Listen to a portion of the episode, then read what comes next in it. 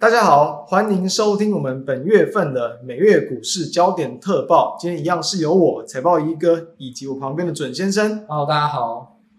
今天会来跟各位谈谈，也是近期算是蛮热门的一些这个话题哦。首先就是针对哦，就是在去年的十一月哦推出的这个 Chat GPT 哦，那是引起了市场对于这种 AI 技术的一个新的一股这个热潮。我们同样来谈谈哦。这个技术，然后以及在 AI 产业上面的一些这个应用跟一些这个趋势，所以用比较轻松的方式来跟大家谈。那第二个就是会谈到有关于这个呃汽车电子产业，因为其实我们最近就是每个月都会来跟各位去分享一些未来比较有成长潜力的产业，所以我们就重新再回到这个车电来去帮大家去抓住一下未来的一个趋势跟观察方向。第三个会来谈谈这个越南股市，因为确实哦，其实从台湾人在这个 ETF 上的一些这个购买动作上来看到，哎，其实越南 ETF 已经成为了非常多数台湾人这个喜爱购买的一样标的，所以来谈一下目前的一个状况，以及未来要去关注这些重点。那一样第四个议题就是一样一贯的去谈对于整个台湾股市啊，还有未来趋势的这个发展以及看法。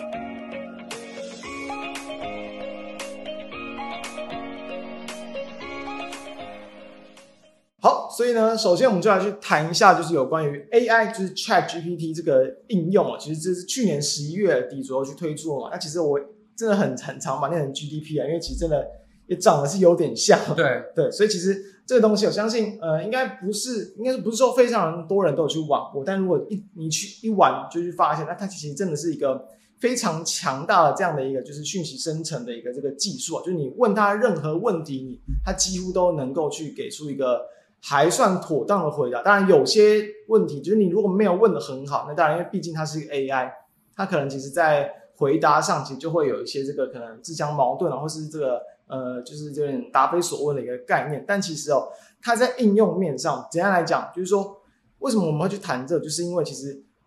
在 ChatGPT 这个应用，我们常之前常聊到嘛，我们谈了很多主题，好像都会跟马斯克有一点关系。对，哎，对，因为 ChatGPT 它的这个母公司就是 OpenAI，有这个实验室，然后它算是对，呃，一开始算是一个私营的实验室，然后，后来它会哎也要转型成盈利，它开了一个公司，等于说它是。呃，公立跟公营跟私营，现在是都有合合在一起，都有在做这样子。对，所以最原始的这个创始人，那就有这个 Elon Musk。对，虽然说后面退出，但其实确实，其实好像这些很先进的一些技术都跟这个马斯克永远跟他有关。对，其实都是跟他有关系。所以我们其实这好像怎么样都还是脱离不了，就是社会上的去谈到它。而且我必须要说，就是我其实我第一次知道这个 ChatGPT 啊。嗯算是应该比台湾人早一点，因为其实我第一次知道这个东西就是在马斯克的推文，因为我其实有算是有在玩推特啊，然后其实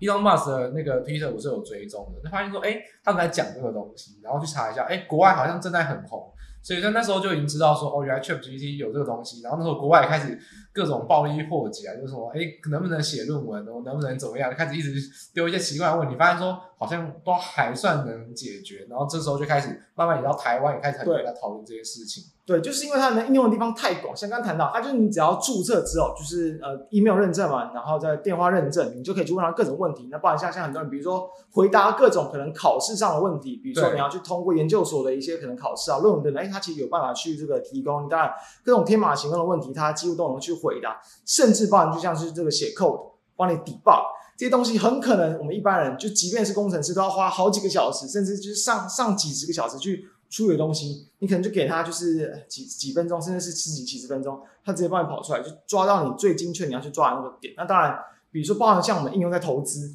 比如说像是以我们国内啊，如果说我们要去写一些就是自动交易的一些程式啊，那可能就是以 MultiChat，MultiChat 是比较多人在去使用了。对，它可以连接到比较更多的一些 API 了。对，对你这个东西，你去问他，他其实也可以去帮你去写出一个基本的这个策略。所以现在其实应用的范围非常广。所以当然，为什么这个东西就是。它会这个去引起非常大的这个讨论，那同时就是也有一个就是有关于两大科技厂的一个这个就是有点像对决，没错，因为原本就是说，其实在这个 OpenAI 它原本就是有被这个微软去投资嘛，对，它其实在二零二一年的时候呢就有去做投资啊，那其实。现在 ChatGPT 爆红，微软又传出说是要加码一百亿，是加码，其实算十倍的一个资金吧。对，因为其实这种创新公司 A 轮、B 轮就是会一直有很多轮的融资，因为毕竟大家想一下，我们刚才讲到，哎，你可以免费注册，对，你免费在使用，其实它每一次的使用它都在烧钱，嗯，所以其实它现在都是烧非常多的钱，但因为你的使用其实就是它的一个参数跟资料来源，所以它当然这是它一个算必要的投资，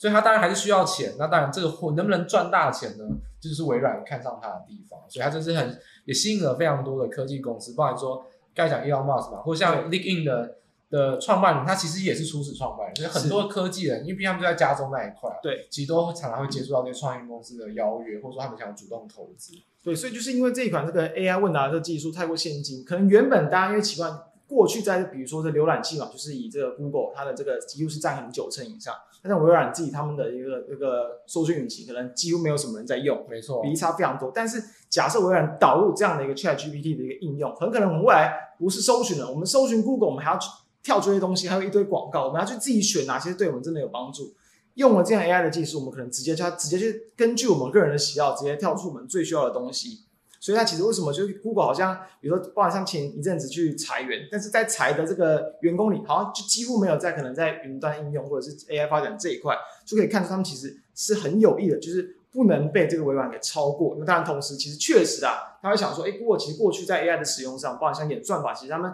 都是有去应用在他们原本的搜寻引擎跟一些广告的推荐制造，只是他们没有特别把它导出这这种，就是类似一个就是可能 AI 让大家使用，就单独的一个软体、啊。对，那其实我我其实我们可以想象一个重点，就是说，到底这个 AI 的实力啊，其实 Google 基本上啊，我当然不敢说它一定是第一名，嗯、但基本上。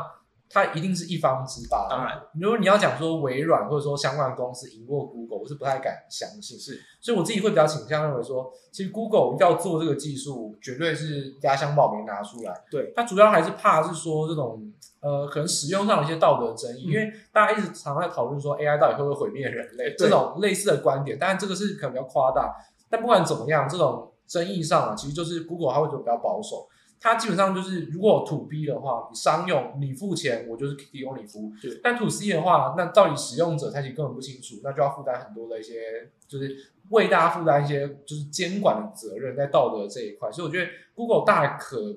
就是它大大概是像说还没有准备好一个完整的软体，但真正的技术，我觉得应该甚至是比这个 ChatGPT 更强。对，它其实应该说，Google 在几年前其实早就有去开发类似的东西，只是它没有像 ChatGPT 这样直接去这么公开让大家去随意使用，因为确实就会看到很多的一些小 bug 存在。但是其实我觉得那算是就是可能瑕不掩瑜啊，就是因为现在它的一个，就像刚刚比如说谈到毁灭世界，就直接去问他要不要毁灭世界，他都会用一个很。有点像类似劝你不要，或者就是用一个非常很正向的方式，他就说他只是一个软体啊，他不会去从这些方向，也不建议去从这些方向去思考去切入。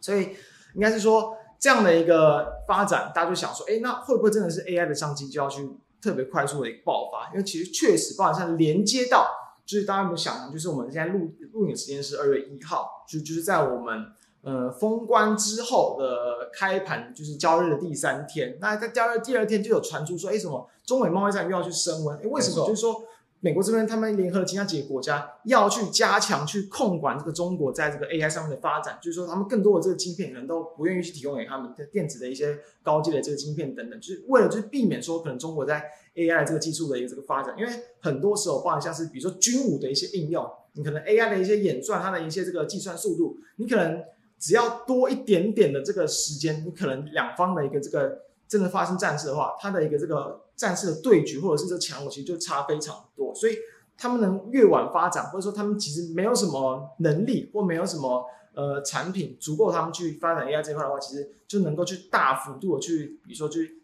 压下他们可能在人工智慧这一块的发展。所以这其实也是联动了很多方向，不只是单纯就是它就是一个好玩的一个软体。它其实跟比如说国与国之间的一个竞争，然后可能对于行情其实都是有所联动的。对，尤其刚才讲到中国在这种 AI 智慧，就人工智慧发展的部分，那我觉得其实我可以再帮大家再稍微补充一下，就是算是产业基本面的部分。对，其实如果真的要完成一个 AI，就是像这样子一个完整软体的运行啊，我觉得其实要有三个层面。是，第一个呢是逻辑晶片的运算，对这就是台积电的强项，因为逻辑晶片没有人比台积电更强，基本上三年内都不会有人超过。所以为什么要禁止台电诶供货给华为或供货给什么？因为这个逻辑晶片运算就是核心啊，它有好，例如说像 ChatGPT 有好几千亿个参数，它运算的速度当然是非常快。那大家知道说，其实第二个层面就是说记忆体的存储，因为其实它算了很多参数，那它再丢出来一个暂存，然后呢再拿出来计算。其实这个目前啊，就是我听过产业内的说法，就是说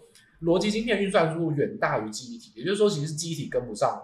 运算。嗯，如果记忆体真的能运算，就是能够存取然后读取的速度，这种传输速度更快的话，AI 技术会更蓬勃发展。现在逻辑芯片能远大，也就是算的速度很快，但是这个存取记忆体或暂存的。这种读取或存储的速度太慢，因为它真的是用非常大量的那个资料，然后来去来去抓，然后各种这个演算，对啊，所以硬件部分就可以分这两块。那还有第三个部分，我觉得就是这两个部分其实简单来说都不是中国的强项，嗯，因为晶片基本上呢，中国目前都还是没办法切入到高端制造。但有个东西，我觉得中国它的强项就毋庸置疑，就是演就是写 code 软体跟演算法，或者你直接去写这个模型啊，去生成的这个训练模型，毋庸置疑。单纯靠脑，也没有什么制造上的限制。我觉得中国在演算法或写 code 的这个软体人才这一块是毋庸置疑很强。所以那种像是百度啊，或者说像是其他的，就是很中国有很多的 AI 的一些，也是类似这种新创公司，都是集中在写软体这部分，因为这部分是比较不会受到制造类的限制，就算是他们可以完全发挥脑袋，只要聪明就可以写出来。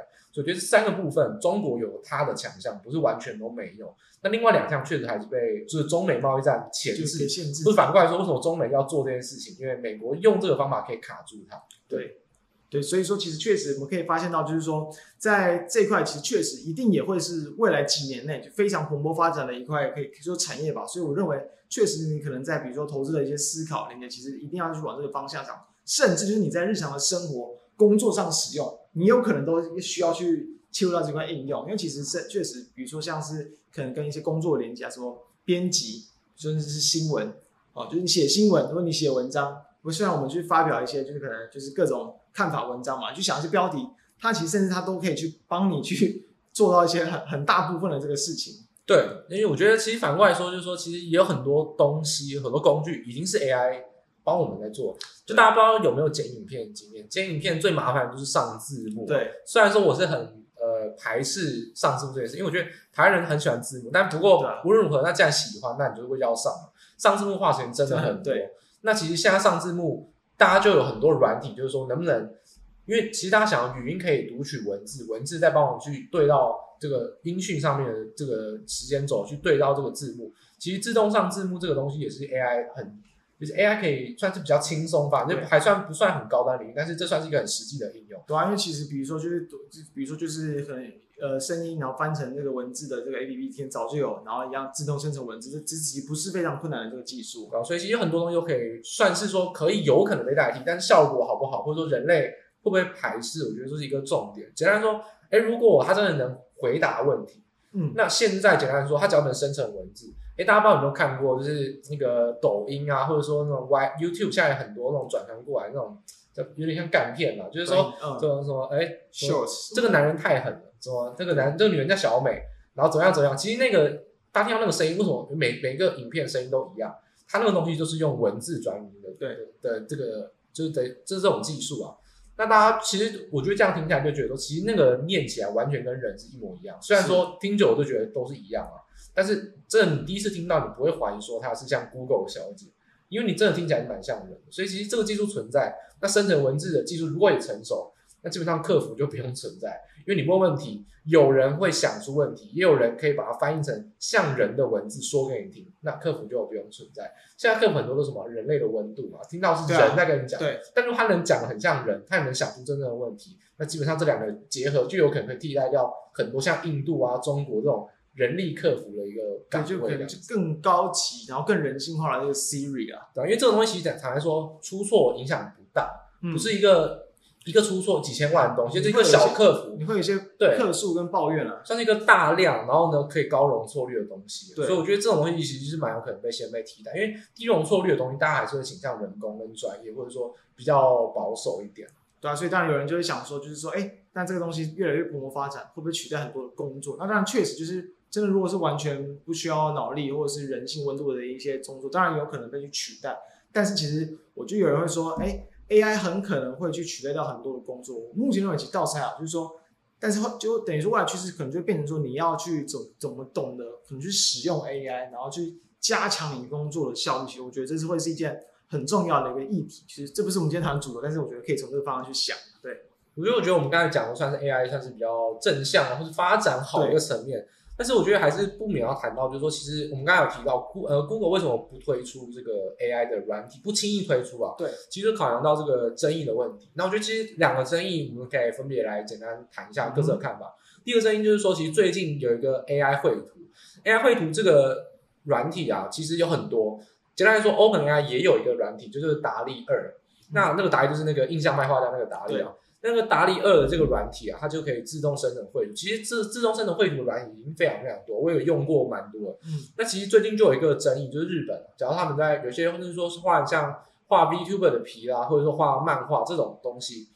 它的风格啊，都某某某一个作者都有他自己的风格。但如果你把一个作者的风格大量的喂给那个 AI 软体，它就能生出一个跟那个风格基本上是一样，但是类似的东西。所以那个会师就在讨论说，哎。AI 绘图到底是不是算抄袭？因为简单来说，你喂进去的资源跟参数全部都是他的作品，嗯，那你这样创作出来的东西又跟他很像，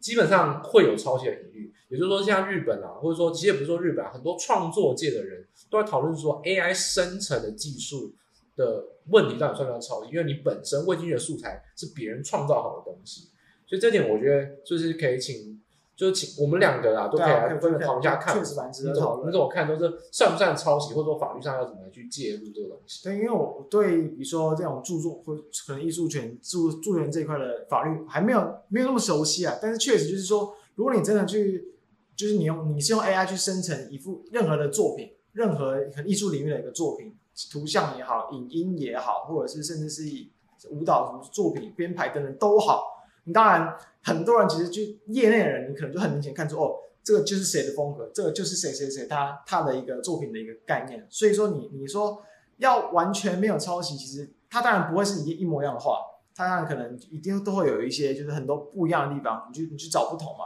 但确实，我觉得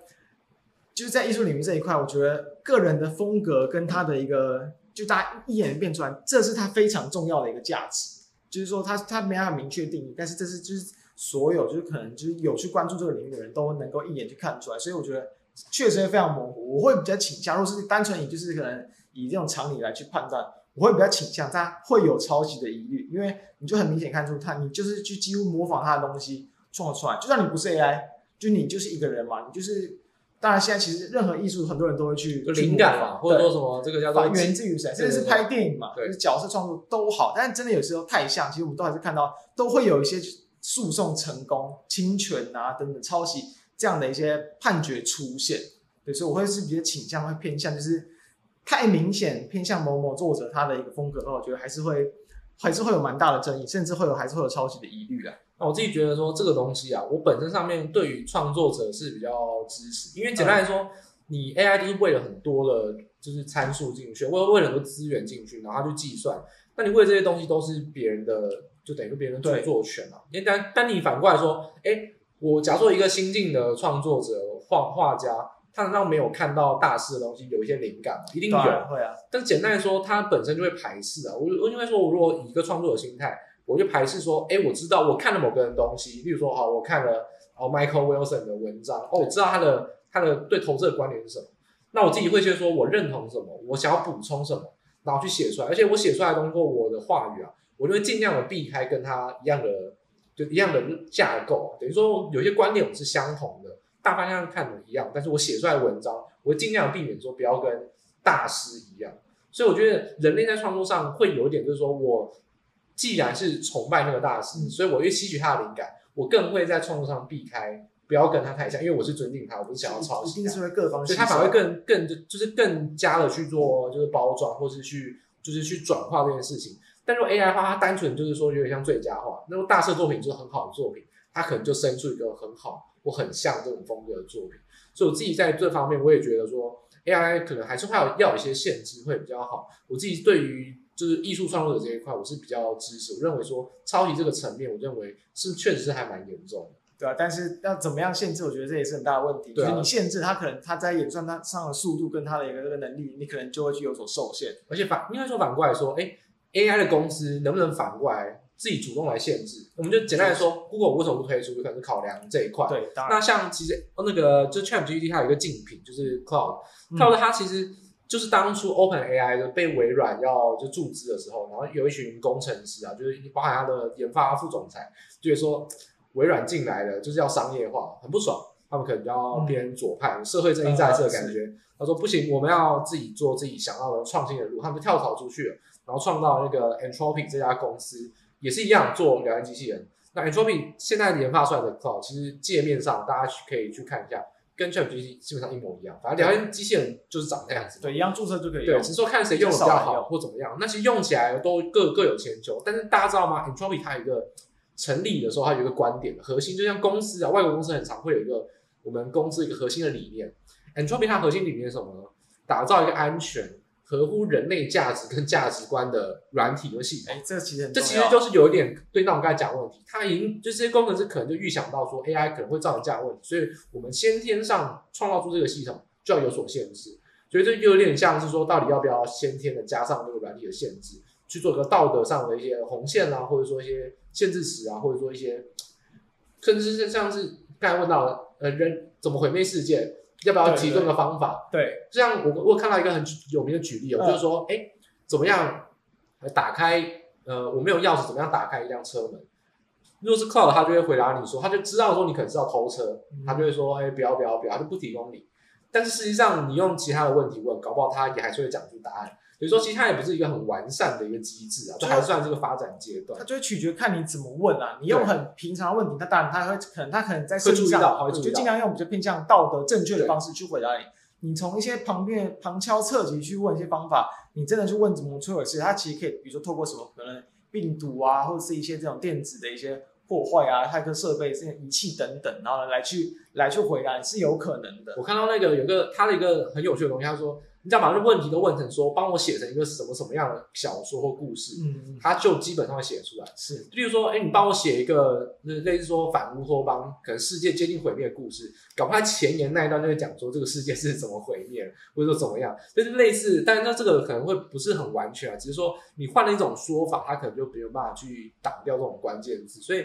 我觉得，虽然说 Anthropic 就是说 Cloud 这个软体啊，它是想要说跟 ChatGPT 去竞争，然后而且是甚至是刻意的去有点像打对台感觉，我就是要站在这一方。然后他也算是微软，就是因为微软介入之后呢，才去反驳，就完全完全是打对台啊。不过我觉得大家也还是可以注意一下，就是说，其实技术这回事啊，发展的还没有这么快。不管是说真正回答问题，都还是有一些呃可能上下文的一些不合理啊漏洞，又甚至是说他说他要挡道德这一块，其实道德也没有挡得很好。对，其实整整体而言就是还有发展的空间。但是我觉得，不管是可能制法者啊，或者说我们啊，都还是又可以用一个前瞻角度去思考，就是说，现在讨论说未来发展怎么样？我觉得大家还是可以早，就是比较早去介入这一块，不管是投资，或者说投资本身的公司或技术，或者说它的社会应用，说不定你的工作有可能哪一天跟 AI 会有相关。对，你提早去做一些，就是去做一些了解，说不定都会有一些帮助啊。我觉得这一块都是一个历久弥新，大家还是可以持续去关注一个算是蛮棒的话题。对，所以这些软体确实有空可以真的可以去玩一下。如果没有玩过的话，那也可以去思考，所以未来在世界的一个发展，它的一个演进，然后以及可能跟我们生活上的一些应用搭配等等，怎么样去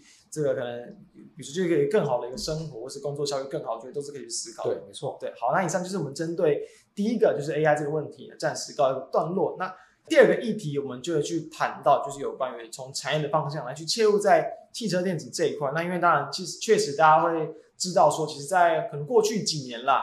市场上对于说未来几年的一个就是电动车的成长，它就是会一直一直成长，非常高速的一个这个成长。那当然，这目前还是会这样的趋势。那当然，你要从比如说车市这块市场来看，大家都知道目前的一个就是景气的一个低迷的一个情况。所以，其实目前像其实很多研调机构在去预估，比如说像今年车市可能就是持平哦，就是可能不会有太多的表现，但。重点的成长就还是在电动车这一块，所以一样，就现在来看龙头嘛，就特斯拉，在前阵子的法说，它其实整体来说，其实应该说算是比较算优于市场预期，就是从不管从营收啊，不管从获利来说，其实就是优于市场的预期。直接的财务数字，就是说我们讲 revenue 跟 EPS 都是 beat，就是打败预期，就是很直接的。对，那同时当然虽然说在。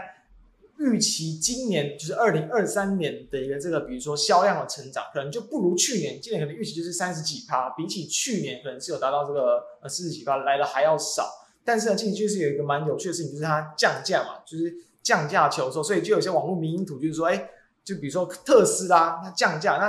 原本的车主要怎么办？有人就可以，我我直接我再去摊平一辆。对对对，这这个就是因为把那种，其实这个还真的还算是某种层面上算是有可能发生的事情。为什么？对，因为其实大家知道说，呃，CPI 很高嘛，就是过去很高，嗯、大家觉得说啊，到底为什么很高？其实大家仔细去看细项就会发现说，其实二手车这一块一直以来都是一个很高的一个项目。是二手车，那那时候为什么？因为车用晶片很缺。对，那有些人又要买车。根本没有车怎么办？你真的一定要用车，但是买二手车啊，有因为你必须要开，你不是把它当收藏，品放在家里堆灰尘，它真的要开啊。所以呢，你买不是没有钱，不是真的要车，有钱又买不到车怎么办？那先买二手车，二手车就是期货可率被推得很高。所以其实那时候特斯拉真的很流行这个策略，怎么样？囤特斯拉，嗯，我有五台特斯拉，等它涨价卖掉。当时美国人真的有人在把特斯拉当期货这样玩，所以说你是摊平这个东西，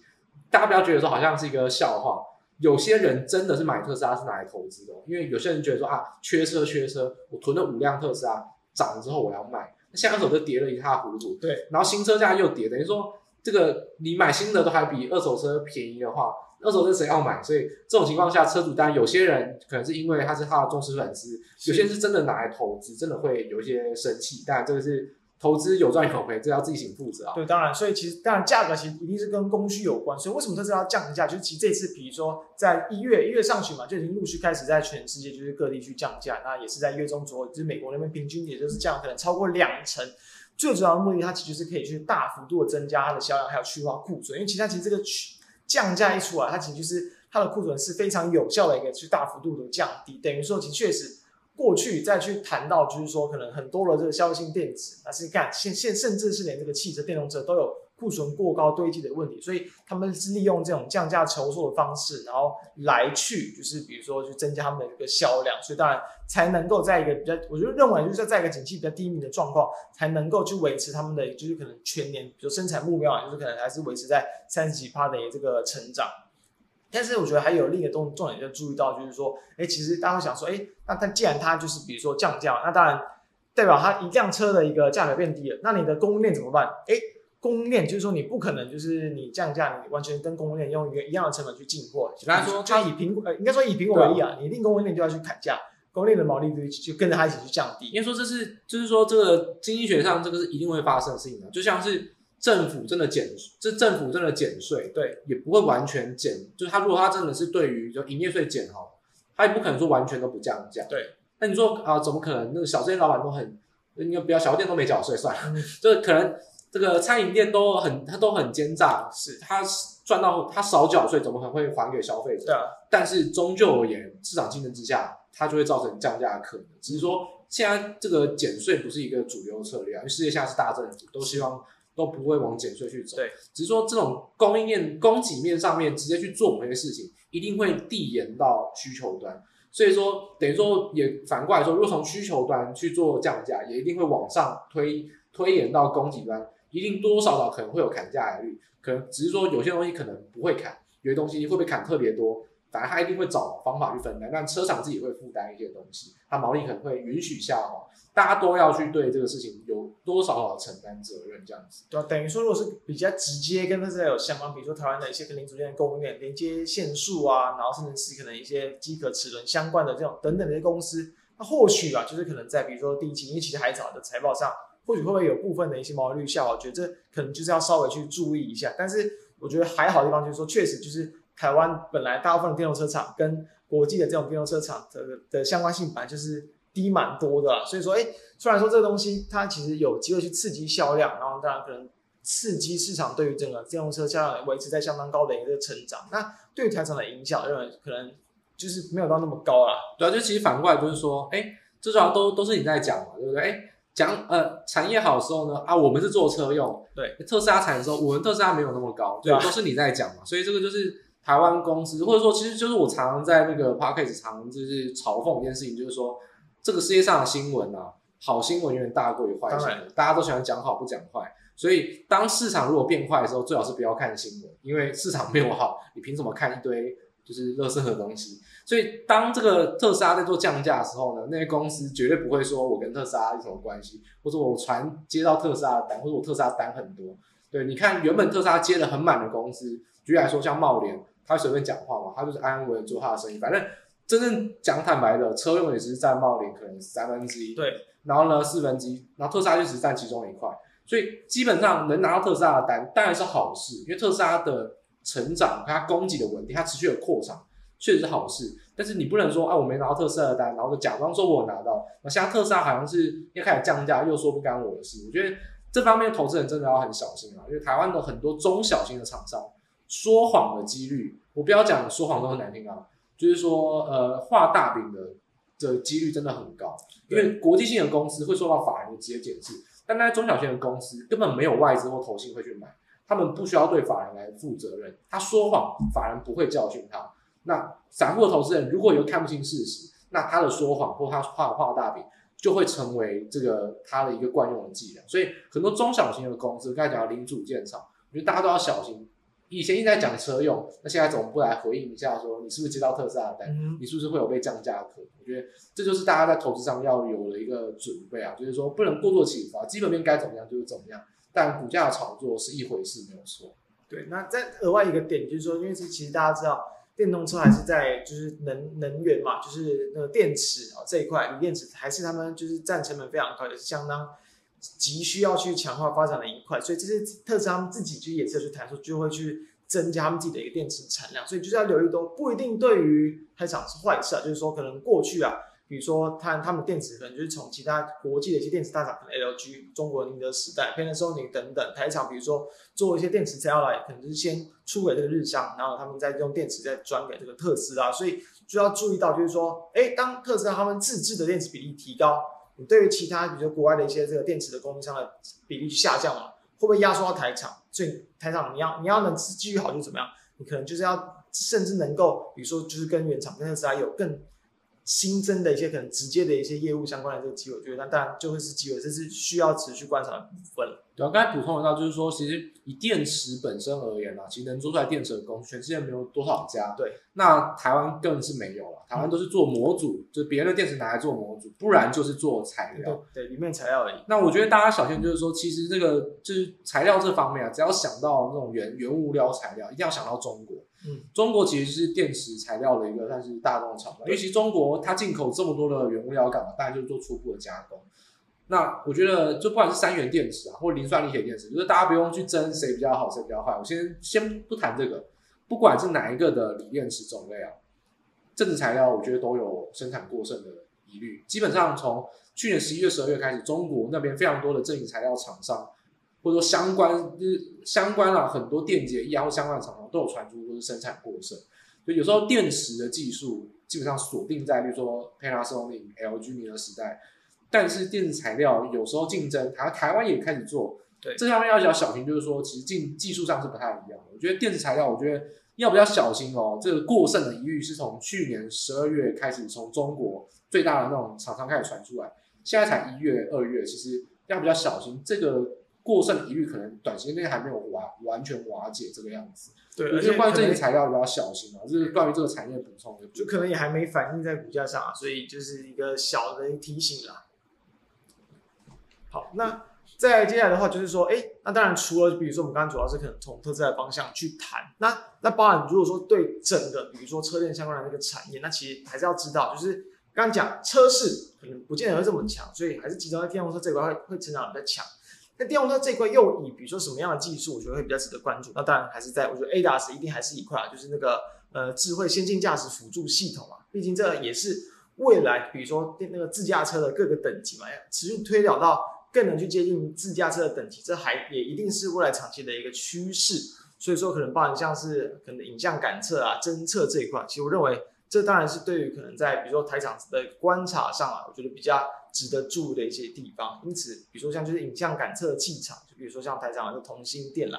或者就是说就是一样，你要应用到比如说自驾车的技术，其实像是之前的 CES 展，很多的车厂其实。反而去跟一些，比如说像可能做游戏的公司去做一些合作，因为他们就是要把那个车载面板能打造的更加人性化，更加的根本功能性。所以像台厂而言，当然像传统面板厂，你能够去切进到车载面板，我觉得它也会是一块新的一个这个市场。不过我们刚才有谈到提到，就是说关于这种砍价，砍价我们刚才有一个层面，就是说可能会平均的去砍不同零组件，多或多少砍价。但我觉得我有一个比较算天马行空的想法，但是不一定车厂会这么做。就是其实它可以变相的把一些选配的系统都不让你配，或者说尽量不要包装在里面。对，那就是会让车价也许会降低，哦、就是尽量用空车去卖。那其实也是变相的一种降价。那这种类似选配，例如说可能车载萤啊，或者自驾系统的渗透率，嗯、或许有可能也会受到降价的影响，说不定会受到点影响。哦、但是这个还是要看每个车厂对的决策。对，例如说特斯拉明确的是要降价，特斯拉也很有可能会做这件事情。因为特斯拉基本上啊，它完全都是它统包在里面。那如果像是，如像福特好，但福特是最搞笑。福特第一个回应说特斯拉要不要降价，福特说我们绝对没有要跟进。就隔天呢，福特车就降价，某一个车就降价。所以到底会不会跟进，这是第一个层面的问题。第二个层面问题是，如果真的降价了，他们降价策略是怎么样？是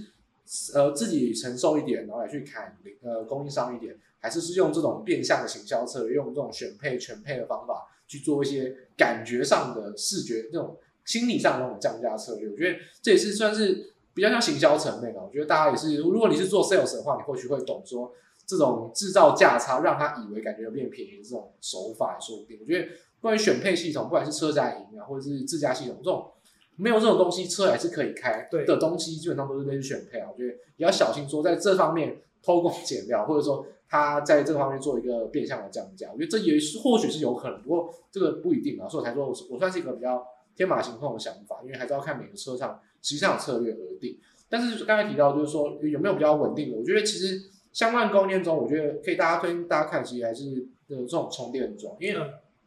相较于电动车啊，充电桩还是比较算是 to B 不是 to C。对，充电桩其实很多是公共政策，它去做一个。例如说像国道哈，国道的收费站，它要盖一个充电桩，或者说像呃竹科哈，竹科那个科技生活馆做一个超充站，其实很多都都算是公家或者说去做一个投资啊。所以我觉得充电桩，当然你是有私人的，但私人没事不会去买超充，因为你自己一个人用超充要干嘛？超充一定是公共建设了，所以其实我觉得大家摆摆在超充这一块，或者说充电桩这一块，刚好是土逼啊，也比较难会去做一个降价，它毕竟是个公共投资。简单说。那特斯拉也没有必要说，哎、欸，让政府少花点钱，政府嗯投资的钱，但是能骗多少就骗多少。所以我觉得 To C 有可能会考量到行销策略的降价，但 To B 多一点的东西，我觉得相对而言，在现在这个阶段，可能降价策略就比较不容易遇到。所以我觉得如果真的担心说降价或者一些波澜影响，充电桩相关的供应链，我觉得反而可能会受到影响，会我觉得就更小，就是逻辑上可能会小一点，因为它是属于投资或 To B 这一块。哦，对，那但是就比较稍微可惜一点，就是这个台湾可能有切入到充电桩的公司，通常营运的一个产品项都非常的一个多元啊，广泛，对啊，所以其他也不是不会有那么纯的充电桩的一个概念股。那如果说对，但确实如果还是要比如说回到，就可能偏向比较偏向可能在自驾领域这一块，或是更智能车，我觉得确实就可能。就变成确实可能就真的在感测器这一块，它可能还是比较不会去特别去降低它的一个这个需求，所以你可能就要去聚焦刚刚谈到这几个方向。对，对，那其实我觉得大家也可以想象一件事情，就是说我们在补充一个数据上的点，嗯，就是说特斯拉的毛利其实是二十五趴左右，蛮稳定的哦，其实变动不会算太大。传统车厂呢是十七、十八、十九趴，我查了，就像 Toyota、Volkswagen 或者像福特都是十七到十九趴。所以特斯拉其实还是第一个，你说规模效应也好，造电动车，它纯电动车毛利高，或许是一个可能。就算大家都往纯电动车走，那纯电动车目前制造量它持续的扩产，它的能制造能量最够。那论规模效应，我觉得特斯拉确实有可能，也最有可能有主动跟别人玩价格战的空间。那我觉得，当然马斯克讲是说。大家知道马斯克的理念是让这个世界是一个绿能的社会，它是一个绿能公司啊。特斯拉不是电动车公司，特斯拉是绿能公司，是马斯克所说的。那他当然希望越多人开电动车越好，普及化嘛，就是他常做的事情。不知道为什么他每次要就是卖那么多 Model 3，为什么他每次说现在我要新的车是百万以内？他当然是希望越多人开电动车越好，所以他一直希望就是压低了成本。所以其实我觉得压价这件事情哦，其实马斯克应该是不会停止的，因为他的理念就是要让。越多人开电动车越好，那别人的造车跟不上是你家的事情。所以我觉得这个降价这回事啊，我觉得不单纯只是因为卖不动，或者说车是不好，就算车市好，特斯拉也有可能会主动去做降价，或者说他会用价格歧视，我去卖便宜的车，去让便宜呃让买不起车的人买，因为他他其实有讲到，这是法说他自己讲，他说很多人他有他是没有钱买特斯拉，但他想买，那他既然这样子，如果我愿意砍掉一点价格，他就愿意买的话，那他就愿意开电动车，所以我要做这件事情，但这是好听话。实际上有可能是为了他 EPS 着想，都有可能。我只是说，就算在好的一个车市环境，特斯拉也有可能会主动降价。这是马斯克他的一个理念也好，他本来就会有可能做做的事情。所以，传统车厂如果制造成本真的跟不上，那就有可能会被淘汰，因为价格战是无可避免。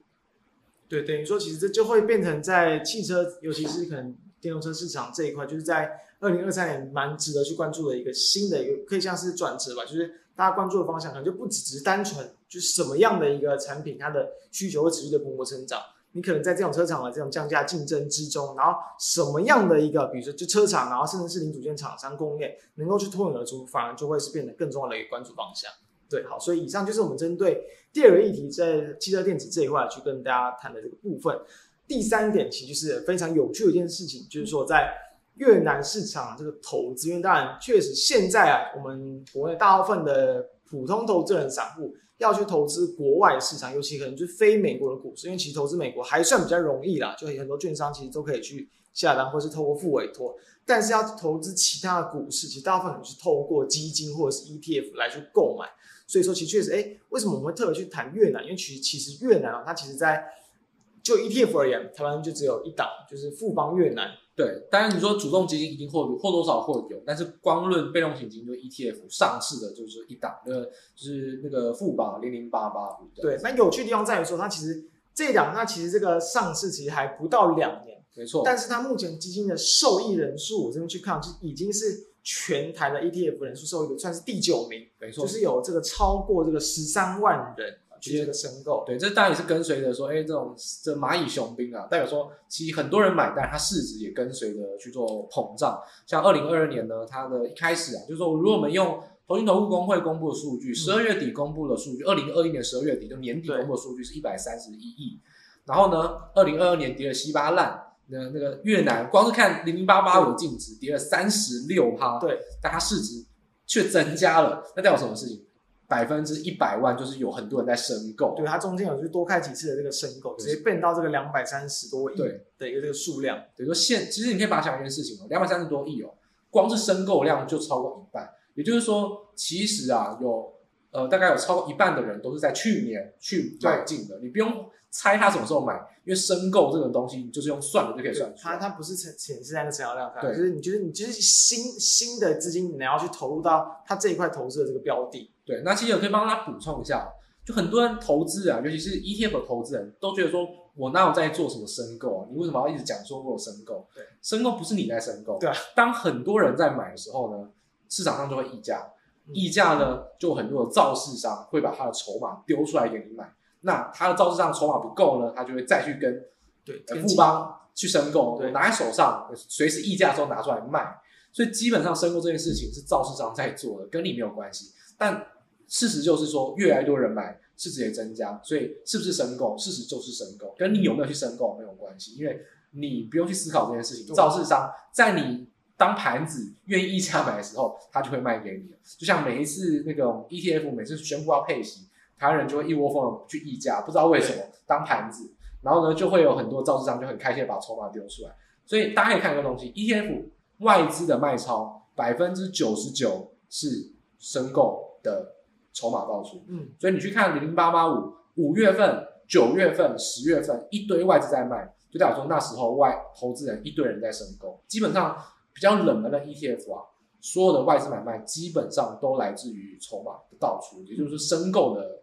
就是说卖超越多，基本上就是申购越热络的意思啊。其实多做 ETF 你都可以用这个指标去做观察，就推荐给大家可以看。对，那还有一点很有趣，我觉得就是说，像刚刚谈到，它受益人数可能是排台湾第九名。那如果从 ETF 的市值来看，看看，因为它市值成长的很快，目前大家其实就是二可能二十九名左右，两百多也不算，应该说不算是到非常，其实已经蛮高了，就算蛮大。市场而言，对，因为其实像最高的，就比如说台湾五十就是两千六百多，你可以想象，其实台湾五十非常多人应该非常容易去买，小资主定期定额都会去买。它大概就只差可能十倍，就可能十倍、十一倍左右。所以你就想想看，就是哎，其实它跟台湾五十这么夯的一个 ETF 比起来，它其实还是有，我觉得这个差距不算是非常大，等于说非常多人去买，而且哦，在台湾的这种排名前面的市值里面的这 ETF 里面，几乎都是以比如说就台湾五十高股息，很多股息的相关，或是那种国外的债券相关，公司债啊，呃，房子，然后国家债等等。对，几乎都是以这种的比例很高，因为这种一定相对稳定嘛。简单来说，我就要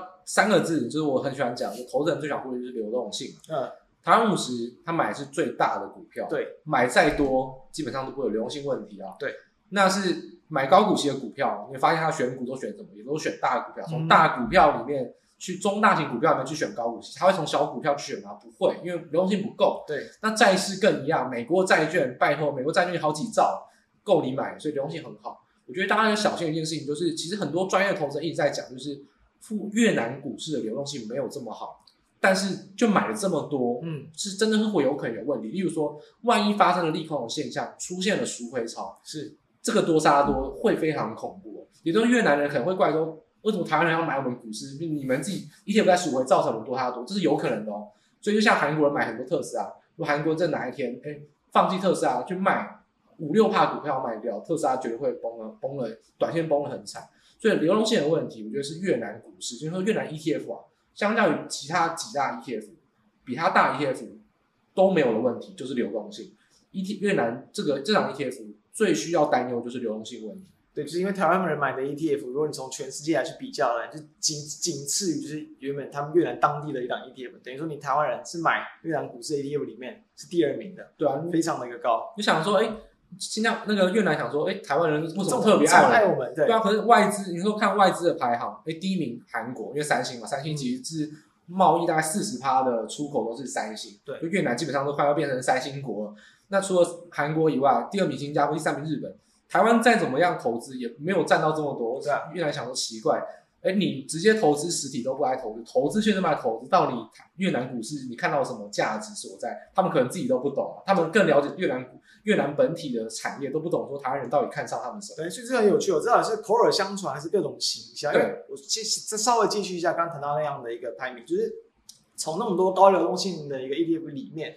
只有两种针对特定产业或国家的 ETF 市值是比越南高，就是这个国泰的五 G Plus 跟国泰的智能电动车。那这当然是非常成长很强劲的产业嘛。所以除了这两个产业领域以外，那大家就最爱越南。对。所以确实就知道，哎，为什么这么爱越南？我觉得当然也是一定是跟比如说可能各种的，比如说可能相关的行销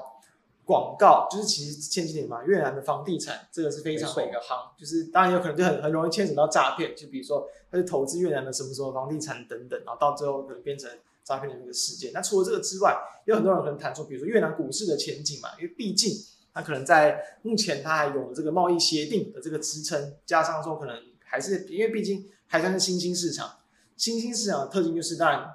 比较容易有大幅波动，但成长的空间也会比较大。比如说产业的这种升级啊，因为目前就是如果我们直接去看说，就是说看那个零零八八五的持股啊，就是你会看到说基本上都是那种财团型的股票占，就是他们有三大财团啊，然后占前四大的一个持股。那基本上看到要么是房地产啊，要么是就是就是必须消费品。对，然后要么呢就是轻工业，就是非常典型，就像三四十年前的台湾一模一样。它其实就是就是正在接受一个产业转型，或者说产业移转。尤其我们那时候啊，可能会听到什么中国跌倒，越南吃饱，嗯、因为中国可能在封控，那越南算是提早解封，算比较早一点。那越南会不会制造业受惠呢？然后有很多的台厂也说他们要分散工业嘛，也有可能考虑到越南然后印度。所以这种中国跌倒越南吃饱，也是有可能台湾人听到觉得说，对对对，有可能越南会也会有像中国前这样加入 WTO 那种十几年那种快速成长，所以这有可能是大家觉得啊会有那种前景上为什么会想去买的原因。那我觉得大家还是可能要实仔细去审视一下，到底它基本面有可能的问题在哪边，或者说它到底有没有这样的成长的机会啊？对，就是。延续刚刚就是包括像其实确实有蛮多的科技大厂，三星啊、Intel 等等，甚至像是鸿海，其实都是有去那边去这个设厂去加码投资这样子，对啊，所以当然大家就诶想象说，哎，那边会不会有获得越来越多的这种，比如说高科技厂的一些这种生产的基地的这个转移啊，哦，很多投资，但是就为什么就是说可能越南在前一两年股市会经历超大幅度的暴涨跟暴跌，但跟他们原原本的就房地产的一个算算是泡沫破裂是有关系。他们首富其实其实都是炒房起家的，对，然后就是被爆出就是说，可能有之前在在债券上的一些东西有一些就可能诈欺的一些事宜，然后就被抓去关。所以就当地的就是你你女这个女生的这个首富嘛，同时也是非常大的一个就当地的可能很多就是跟基础建设啊、跟房产相关的这个集团，然后就是开始去崩跌。那当然你甚至就是说原本那李嘉诚也要去那边投资，然后就有也要去跟他们合作，诶，结果就是踩到雷，就直接你去跟这样的一个就是很诈诈欺分子或是被被抓去关的这样的一个人物来去合作，所以大家对他的信心就是大幅度的降低。那尤其是为什么？其实像是刚刚。谈到的这几个，就呃 ETF 里面，其实除了就应该说除了刚谈到的这个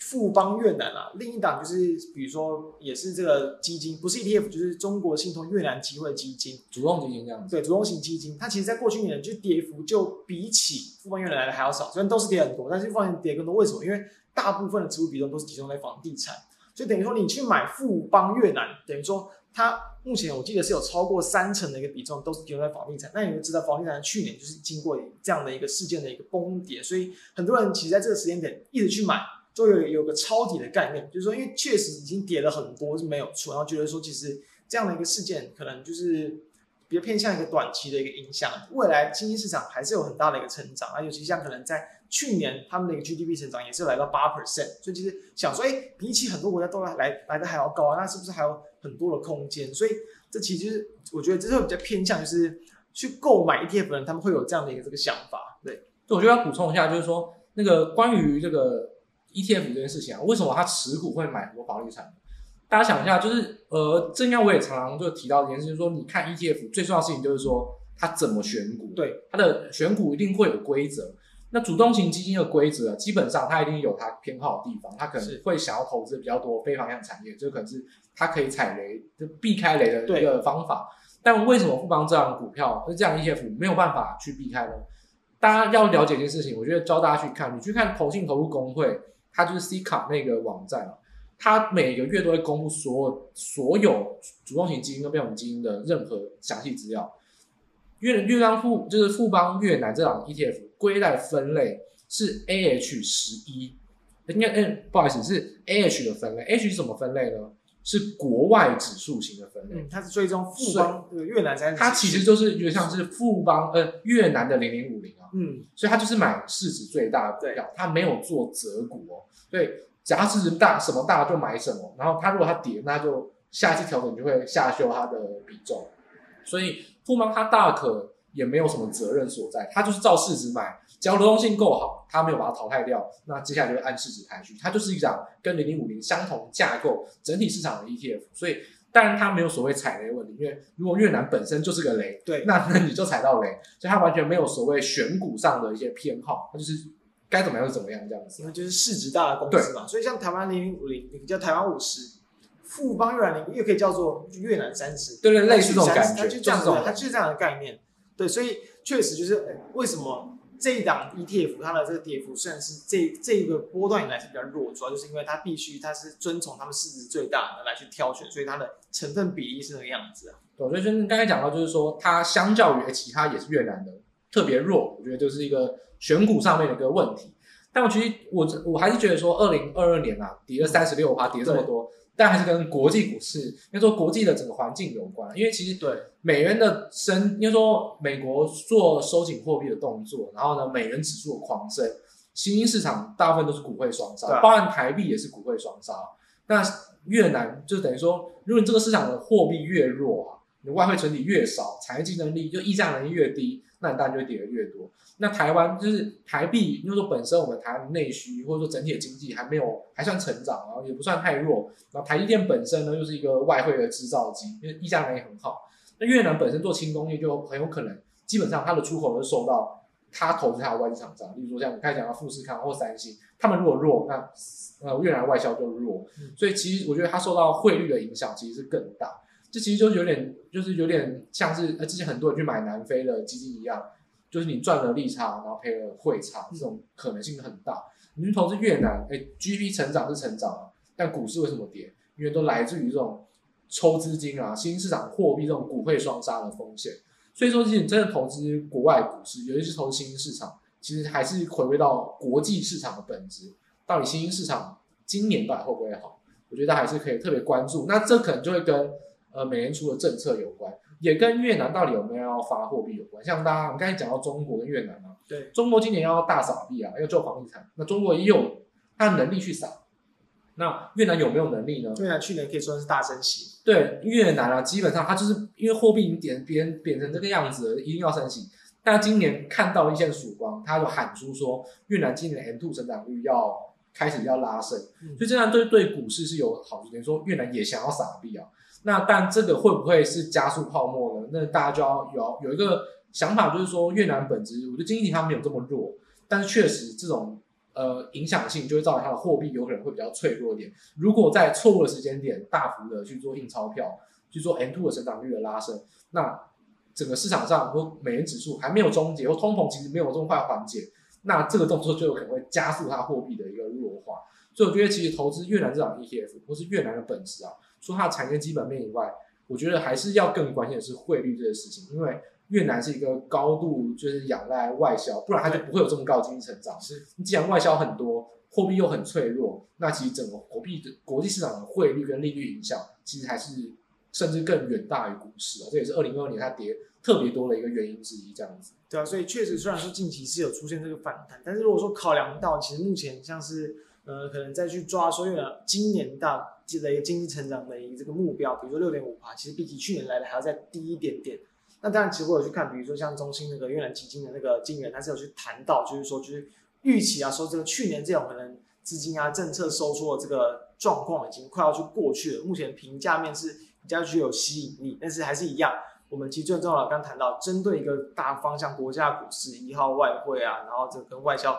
影响非常重，其实可能真的跟汇率的影响会更大。比起比如说基本面的一个支撑性，然后比如说也有一定的一个成长幅度，我觉得都不见得那么容易能够快速的来去推升股市的一个波动，所以我自己会去倾向，就是说其实现阶段，我觉得当然你要去从一个很长线的角度，我觉得富邦就是这个投资的一个标的，我觉得没有说不好，但当然我觉得它是是值得期待，毕竟其实这种新兴市场的那个成长，比如说你把时间拉长，当然是值得期待，但是比如说在近期这样的一个。呃，尤其是可能，比如说美国啊，在一个当然这个升息的一步调已经快要就是可能到一个顶，快到通那个目标利率之后，那当然也可能对于经济市场压力会比较小一点，但是压力变小不代表没有压力，所以就是在一个比较还是具有这种可能，就是比如说高利率，尤其他们现在我记得好像信贷还房贷利率其实是有十几趴，是非常非常的一个当然这个。快高 GDP 这么高度的成长，利率一定会高，不然这个通膨绝对压不住啊。对啊，对，所以就是考量到，我觉得考量到这种情况，就是可能适时分批的机会，我觉得不是太大的问题。但是我觉得可能第一点，其实就还是需要再去观察一段时间了。对啊，如果我也要给这个越南 ETF 一个评论的话，我会觉得说，其实没有必要一定要买零八八五。第一个就是说，你真的要对越南非常有把握，说越南这档国家就是比其他东南亚特别强。如果你真的有这种把握，那你特别要挑越南。那 OK 啊，但我自己是觉得，其实东南亚应该是整体就是越南不会说特别特别的强。在最近如果一两年的话，或者是五年，我觉得越南的成长的发展不会拉的说真的这么开。那再就是说，刚才讲到中国跌倒，越南吃了，那中国跌倒都爬起来了，越南也没有爬起来啊。那这样，那这样子，越南这个当初那些人推荐越南的理由，是不是其实看下来看起来蛮好笑的？所以其实。这个越南跟中国竞争啊，我觉得是考量中国跟越南竞争关系，是一个考量越南本本体基本面一个很重要的因素。我觉得我会推荐大家考量两点：第一个是越南到底相较其他东南亚国家有没有比较强？个人认为没有。第二是中国跟越南的竞争关系啊，我觉得有拼有拼，确实这个会是一个机会。那我觉得大家从这两个点去做分析，长期的展望会是比较适合。那最后一个建议啊，就是说其实国外的 ETF 更香，好不好？这个。内内扣费用也很少，真的要买，你去买国外也好，或者你去买新兴市场，买整个东南亚市场也都好，我觉得没有必要去买台湾这种这个 ETF。尤其又是可能投资的标的又比较限缩，对啊，我觉得有可能房房房地产这块其实还是可能有一定的风险存在的情况之下。如果你没有特别喜欢越南，买整个东南亚市场，甚至说你不排斥买国外的 ETF，去买美股上市 ETF，我觉得这个流动性啊，或者说相关的内扣费用都比较低啊。我觉得这还是会是长投资者真的要做，我还比较建议。我觉得没有必要特别就是聚焦到零零八八五，它是台股的唯一，但不是世界上的唯一。把眼光放大，你就会有新世界这样子。对，好，所以以上就是我们针对在可能越南股市投资以及这个越南的 ETF 相关的一些这个看法。那最后就是一样一贯的来去回到我们就对于目前台股行情的这个看法，因为其实确实我们现在的录制时间啊是二月一号，所以也要在我们。录完之后才会去知道，就是说联准会的这个最新的这个言论啊，还有升息不到十二小时了，对对，所以但当然，目前其实升息的这个码数其实好像没有什么太大意外，就是这个一码，但是就是对可能对后面的一些步调，其实还是要去观察。那当然，我觉得所以说现阶段我们再去预测行情，其实可能短线都还是会有就是一些比较大幅度的这个波动，所以我觉得还是先从一个月的一个角度来去跟大家谈，可能不会到一个月，因为可能我们下次录制时间可能就是在二月下旬。所以可能大家就抓个可能就三几天对三周左右。好，那所以在这样子的一个情况，这样子的一个基础之下，我就会想跟各位谈，就是说我们因为其实台股是开红盘嘛，就是因为其实在这段时间就是国际的电子股市这个大涨，所以我觉得这样两两个情况去考虑，就是说现阶段很普遍市场的共识，尤其像是各个其实很多的一些电子厂，包括像可能台积电之前就先开法说嘛，甚至像 Intel，Intel 虽然说财报很烂。然后第一季的转亏，就是第一季可能就也不会就不都不会闹得很好，消费电子还是很弱，但都还是比较乐观去预期说下半年是有一个复苏的这个机会。所以其实哎，景气就基本面来看，现阶段的一个股市的一个这个行情，或许都还是会有在经历到可能一二季，比如说呃库存调整，然后导致的这个需求比较疲弱的这些情况，让一些这个个股普遍的一些可能龙头大厂、电子大厂都会有一些压力存在。但是会不会股价又提前先去反应？那这就很值得去讨论，因为其实。往往其实确实这个股价去领先基本面是很常见到的这个情况，所以这样的一个领先反应，我觉得如果真的是领先反应，那反而就后面可能行情就会更难捉摸，就是它就还是会有在修正的风险，因为你后面还是会持续见到就是公布出来再新一季的一个财报数字不会太过理想。那如果是说现在只是因为可能情绪的暂缓，当然是比如说通膨的一个减缓，还有说这个升息的循环接近到尾声。这样子的一个总经的一个效应来去支撑之下，支撑啊，整个国际股市的情绪是变得比较没有那么恐慌反弹，然后之后再去反映到基本面，可能再去打一只脚之后，然后下半年有比较明显的反弹行情。我认为这样子会是一个比较好的情况，也是我自己个人认为啊，目前可能比较在走的一个这个模式。所以从这样的角度来去看，我会比较倾向，至少在可能二月份啦，目前其实台股可以看到，其实还算是延续这样的一个比较偏强的行情存在，就是虽然只经过三个交易日，但是。从目前的格局来看，其实还是有机会慢慢的往上精精涨垫高，所以我觉得在这种精涨垫高的格局之下，你真的操作就是比如说短期操作，还是要比较偏向就是短线价差为主，因为我觉得还是会反映到有可能基本面还没有完全去落底的一些这个修正。那我认为比较值得呃关注的一些这个类股啊，或者就是族群来讲，其实我还是就一贯就谈到过去真的谈过很多次了，就是可能。网通相关，但尤其还是在跟伺服器尤其是铜箔基板这一块，因为整体的股价的位阶来说，我认为还是相对比较偏低，而且确实谷底就很可能就落在今年的就是第一季，甚至是第二季的一个前半段的时间点。所以在今年，比如说在这个年中左右，就是 Intel 的这个新的这个伺服器平台要去推推出或上市，我觉得还是比较有机会去带动到这些相关个股的一个股价走强。其实在这几天啊，就是刚。兔年呃的前面几天，确实这些个股都也是表现的相对是非常的强势，所以短线当然不会去建议马上积极去追的，但是我认为有任何的一个压位都会是比较不错的机会，重点整理这些跟大家去分享一下。对，然后我刚才有提到，就刚才那个跟随着，就是刚才提到科技股在休市前大涨，然后造成台股开红盘这个现象，那其实呢，大家就可以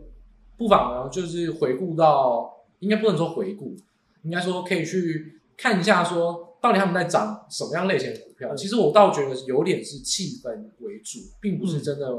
因、嗯、应该说有两种观两种观点，第一个是真的烂到底了，所以展望讲好，那我就相信了，就变好。那另外一种可能就是说，其实跟跟展望也没有关系，根本跟它烂不烂也没有关系，就是在涨气氛。我比较偏向于后者，就是说整个总经的气氛为主。因为在休市期间点呢，当然日本央行呢是按兵不动，因为基本上黑田要下任了，在这之前黑田一定是死要面子啊，就是他上次已经是输大包了，我已经批评过了，那大家可以去看一下我上个月讲些什么，我已经批评过了，所以他绝对在下任之前呢是死都不会动的，那下一任上来之后呢就要帮他收烂摊子，很有可能就要大动作，对，所以。整个日本不动，然后呢，传声筒又说升一码，我刚才讲到一码已经确定了，嗯，所以如果今天晚上发生一码，其实基本上大概也是不会有什么变，对，是要看它会后声明讲什么。所以我倒觉得是这种总经环境带动这种高估值的个股去做涨升，就是说去年跌什么跌杀估值，那现在估值回升，那杀估值就有回升的空间。我觉得比较像是这一种行情，跟所谓的基本面，我觉得关系不太大。那我觉得其实以指数上来看，呃，到底现在算不算是一个反弹，还是算真的已经筑底呢？嗯，呃，我自己啦，我就承认好不好？我就表明我的立场，我是比较站空方的。那我就找几个空方的好朋友一起来讲话。第一个呢是 Michael Wilson，Michael Wilson 其实早就已经讲说，呃，十二月、十一月、十二月呢是反弹，然后他也抓得很准。那接下来说，二零二零二三年他预测是破底，然后他预测年底才有可能会有一些反弹。那另外一个就是美美呢，就是 Michael Harney，Michael Harney 也是被誉为说去年最准的分析师之一啊。Michael Harney 他更狠了，他说什么？他直接说他他在二零二三年整年的策略就是美，就是我如果大家是美国银行的客户啊，就有那个报告，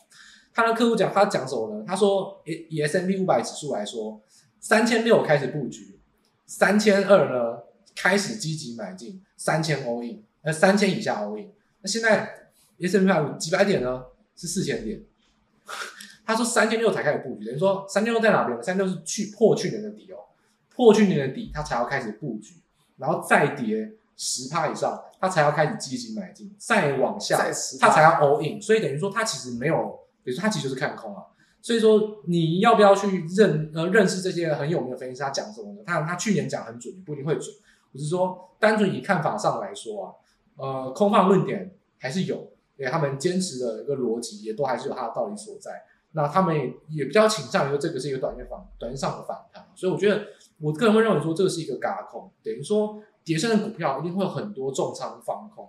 当这些重仓放空的人开始回补，甚至反过来去做短多去轧空，那这个涨是这个涨无法无天。我个人会认为，包含到台股本身，现在都在走轧空行情。因为包括很多中小型股啊，在封关前可能品种结账，包含投信趁着开市之后要换股票、新建仓一些股票，这种内资最近融资非常多，而且我大家可以去看啊，盘中的大单，如果你有那种追踪大单的一些程式软体，最近盘中的大单都非常多，都连续的大单非常多，摆面就是投信在做追价建仓，刻意的拉抬，或者说内资这种融资的刻意拉抬，所以我觉得其实现在行情啊，比较偏向于。呃，外在环境呢是一个轧空，那我觉得已经有终结的迹象，但终结不到马上反空，还有高档震荡这一段。嗯、那以台股本身而言啊，开市回来之后呢，有非常多的内资、主力融资跟投信都在做新建仓，然后换股也好，或者说它原本持股重新建仓都好，那这种建仓的环境都让这种融资啊或投信追价涨得比较快，就中小型股远强于加权指数。你看加权指数跟小型三百指数。天差地远，小型大盘小型大盘指数开市到现在一二三连三红，那 T 那个 T S E 就是看加权指数，就是已经开市就是高点，然后在那边震荡。所以小型小型股的追价来自于这种主力融资，然后呢来自于这种呃投信的追价，所以我觉得大家在二月啊，我会倾向于结论就是说做短，然后呢投机一点，然后呢顺势的去选一些比较强的个股。那这些个股你可以从技术面的筹码面去选一些投信正在买，那去选一些融资在买，就跟它做短，在他卖出之前呢，你就卖，反正呢就是陪他玩玩而已，就做短了。我觉得这种顺势操作是可以考量的。如果你真的比较在乎基本面，那二月营收也快要公布了。简单来说，二月营收会有一个现象，什么呢？就是利空呢都当有借口，为什么？因为过年啊，所以我们营收减少。